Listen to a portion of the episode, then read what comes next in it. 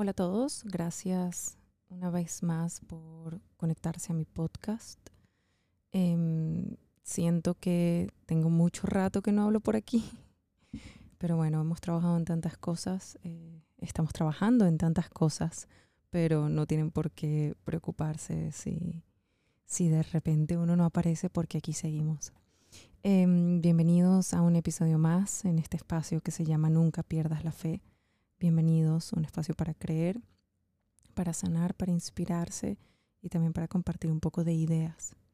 En particular, hoy traigo un tema del cual en algún momento ya he hablado y ya he compartido con ustedes, pero me llama poderosamente la atención que aunque yo repita este tema, que aunque en mis libros, en mis, shows, en mis conferencias, en, mis poesías, en todo lo que hago, aunque explique bastante este tema y les cuente a ustedes la importancia de saber escribir, la importancia de articular un problema, todavía siento como que no queda muy claro. Y aunque en episodios anteriores hablé sobre la importancia de escribir tus sentimientos, yo me quiero ir directamente de aquí a hablar de cuál es la importancia de articular la situación. Me quiero ir un poquito como más directo eh, a, este tema por, por una sencilla razón, porque si le pongo muchas palabras muy lindas, creo que las personas todavía no quedan muy claras, muy claras de esto.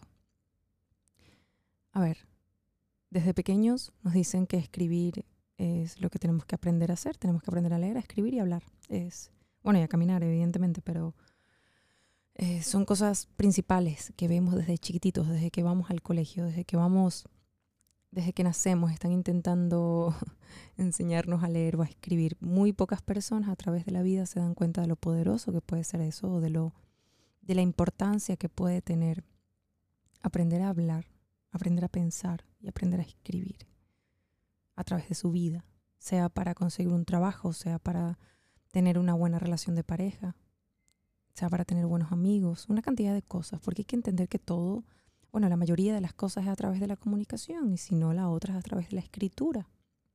Así que, ¿cuál es la importancia de saber escribir? Yo siento que esta pregunta puede parecer un poco tonta. Tiene, siento que tiene como más implicaciones de las que nosotros consideramos. Eh, creo que no nos preguntamos eh, en el día a día cuántas veces hablamos.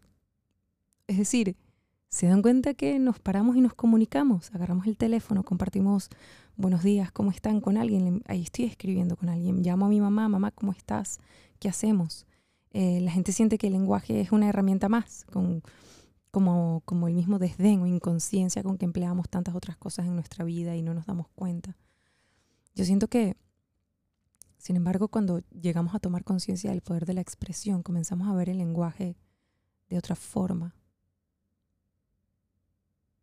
para mí el lenguaje es algo muy profundo, es algo que trato de cuidar mucho, que hago el esfuerzo de cuidar mucho.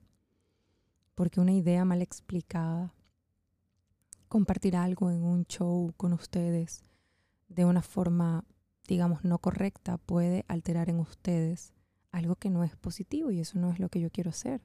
Entonces, cuando nos hacemos conscientes del poder de la expresión, comenzamos a ver el lenguaje de otra forma. ver una pregunta que se me viene a la mente. ¿Cuánto de lo que hacemos a diario gira en torno a un acto de comunicación? Se los acabo de decir, el saludo que le damos a las primeras personas que encontramos en la mañana, las conversaciones con nuestros seres queridos, los intercambios con nuestros compañeros de trabajo, el trámite diario en un banco, ir a tu trabajo, comprar algo en una farmacia, en una farmacia, perdón, lo vemos sencillo. Es decir, ahorita ustedes están escuchando un podcast y de seguro dirán, oye, sí, tienes razón, eso es muy sencillo. ¿Y qué cambiaría si nosotros aprendiéramos a comunicarnos mejor? ¿Qué cambiaría si nosotros pudiésemos estar más claros en el momento de la importancia de articular lo que estoy pensando? Porque para saber hablar, o para saber hablar, digamos, Em, correcto, bien dicho, con calma, no atropellando las palabras, teniendo coherencia en lo que estoy diciendo, primero tengo que aprender a escribir, porque el ejercicio de escribir, es decir, sentarme con un papel en blanco y tratar de escribir lo que está pasando por mi mente, ese ejercicio me permite a mí la capacidad de construir una idea. Y cuando construyo la idea, puedo comunicarla. Y cuando puedo comunicarla, eh, algún resultado voy a tener, algo va a pasar. Algo positivo va a pasar, positivo o negativo, no importa lo que vaya a pasar. El hecho es que logras articular muy bien tu idea. ¿Por qué quería hablar de esto al inicio? Por múltiples cosas. Todavía estoy recibiendo muchísimas preguntas em, referente al, al problema. Tengo un problema, ¿qué hago? Me siento mal, ¿qué hago? Tengo ansiedad, ¿qué hago? En estos días publiqué un post en mi red, social. Eh, era muy sencillo, hablaba sobre la ansiedad y la, gente me reventó las redes sociales. Fue como, tienes que hacer más de esto. Y, me preocupé un poco porque dije, ¿qué cantidad de personas pueden estar viviendo en estrés o en ansiedad y no se han detenido un segundo a decir, ya va, déjame escribir lo que me está pasando? ¿Cómo un ejercicio tan sencillo que capaz sus padres se lo comunican o en el colegio o lo escuchan o en este momento lo están escuchando en este podcast, es escribe. Ojo, no tienes que ser Gabriel García Márquez, nadie va a leer eso. Nadie va a ver tu papel, donde, donde escribiste tu problema, tus emociones, algo. Eso es para ti, eso es para clarificar tu mente. Por eso yo invito a las personas que escriban lo que sienten, sin miedo a ser juzgados, simplemente al final nadie va a ver eso. Es una muy buena forma de liberar emociones y pensamientos reprimidos y puede resultar muy terapéutico. Trayendo a colación una de las ideas que he compartido durante ya un año y pico que tiene mi libro Nunca pierdas la fe afuera, pero todavía me lo preguntan y quiero volver a compartirlo. Que cómo me levanté de un problema tan grande, que cómo ahora puedo hacer arte, después de ese caos? ¿Que ¿Qué me mantiene activa? ¿Que ¿Cómo hago para que mi fe no se vaya a quebrar? Y yo me quedé callada, yo, yo me quedé pensando porque yo dije, ¿será que la respuesta que estoy dando es muy compleja? Y dije, no, simplemente en algún momento me cansé de, de estar triste, me cansé de ver la vida con unos colores bastante grises, no, no eran tan bonitos. Y, simplemente, simplemente me detuve y dije, Epa, yo, yo siento que puedo hacer algo por esto, sigo siendo joven. Y realmente no quiero transitar mi vida como con un duelo, un dolor en el corazón que no me permitía respirar, sino dije, tiene que haber algo, tiene que haber una solución, uno tiene que hacer algo. La existencia no es simplemente para que cuando uno pierde un ser querido, hasta ahí llega la felicidad en nuestro plano terrenal. Mi mente decía, no existe porque la existencia es una, uno nace y muere, entonces hay, debe existir una forma de darle la vuelta, debe existir una forma de que cuando uno vive ese momento tan catastrófico y ese momento tan feo, debe existir una forma de solventarlo, o de por lo menos que los colores que tiene la vida no sean grises, capaz sean verdes, azules, amarillos. Ahí fue cuando me detuve y empecé a escribir. En mi caso me llevó a construir una carrera, desde el arte obviamente, pero me llevó a construir una carrera. Yo no estoy invitando a la gente que vaya a construir una carrera, estoy invitando a la gente a que se detenga y escriba. Cuando escribes y articulas, normalmente el problema en la cabeza es mucho más grande de lo que nosotros pensamos, es 10 millones de veces más grande de lo que realmente es, perdón. Entonces cuando lo escribes, él se pone un poco en la magnitud que realmente es, porque el cerebro te deja imaginar muchas cosas, el papel no, porque cuando imaginas te vas a dar cuenta que no tiene sentido lo que estás escribiendo, vas a escribir lo que exactamente es, o vas a hacer el esfuerzo de hacerlo, de hacerlo, perdón, en el momento que lo hagas, vas a decir, oh, ¿qué hago para solucionar esto? Y es lo que nosotros podemos empezar a crear un mapita de sentido, porque cuando tenemos un divorcio, cuando nos botan del trabajo, cuando perdemos a alguien, cuando nos enemistamos con alguien, nosotros, nosotros tenemos que reestructurar nuestra estructura de creencias y nuestra, más que de creencias, perdón, de significados. Porque mi vida significaba algo cuando yo tenía ese trabajo, tenía esa rutina, tenía esa responsabilidad. En el momento que deja de existir, deja de existir una cantidad de actividades en mi vida que le daba sentido, cantidad de mi vida donde me hacía sentir responsable, me hacía sentir bien. Entonces, como eso ya no existe, esa actividad ya no existe, yo tengo que detenerme y reconstruir mi mundo de significados. Es lo mismo con un duelo, es lo mismo con un amigo, es lo mismo con una pareja. Solamente que detenernos a reconstruir nos va a hacer sentir un poco tristes, mal. Em, no vamos a querer avanzar, va a decir como no me voy a detener aquí, que la vida me sorprenda. Y cada vez que avanzamos van a pasar cosas, decir, ah, mire lo que me pasó, no sabía, me agarró desprevenido, pasó esto. Y no estoy hablando de que nos preparemos para siempre, estoy hablando de escribe, comenta, di algo. No te quedes detenido en tu casa cuando el caos toca tu cuerpo. No te quedes encerrado en tu casa cuando pasa un problema. Sí, ¿te quieres encerrar un rato? Bueno, enciérrate un ratico. Come chocolate, si quieres toma vino, ya. Ya, después despierta y ponte en acción. Ve qué se puede hacer. Mientras uno tenga salud y uno esté bien y uno tenga brazos y piernas y, y esté bien de salud, todo lo podemos hacer. Buscar dinero, podemos buscar dinero. Trabajo, lo podemos buscar. Ah, que se te hace difícil que no ves esa solución tan fácil como capaz yo te la estoy contando en este episodio. Bueno, escribe, carajo, escribe algo.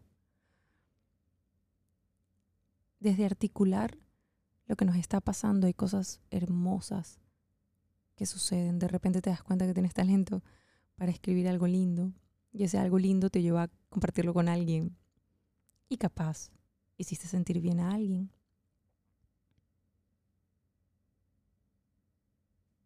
Disculpen que, hagan, que haga tanto énfasis en esto, pero para mí una de las una de las cosas que puede tener una persona cuando se paraliza frente al miedo, frente al caos, frente al problema, frente a una situación muy fea, es uno tiene mucho miedo a darle frente, tiene mucho miedo capaz de compartirlo con alguien.